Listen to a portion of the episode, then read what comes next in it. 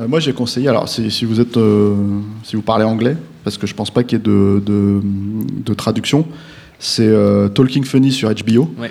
Qui était donc une réunion, en fait, ça dure une 50 minutes, 45-50 Ouais, c'est minutes, ça, voilà, près, ouais. entre Chris Rock, donc Ricky Gervais, Jerry Seinfeld et Louis C.K., euh, qui parlent tout simplement de l'art de la comédie euh, stand-up, quoi. Et euh, donc, bon, Ricky Gervais est très drôle aussi, et, mais c'est aussi une bonne, un bon moyen de constater que c'est quand même quatre personnalités complètement différentes. Et par exemple, un Ricky Gervais est beaucoup plus agressif que, que et voire Louis C.K. aussi, ils sont beaucoup plus agressifs qu'un Jerry Seinfeld. Oui. Mais c'est là où tu te rends compte en fait que malgré tout, malgré, t'es pas obligé d'être dans le trash absolu. euh, Mm.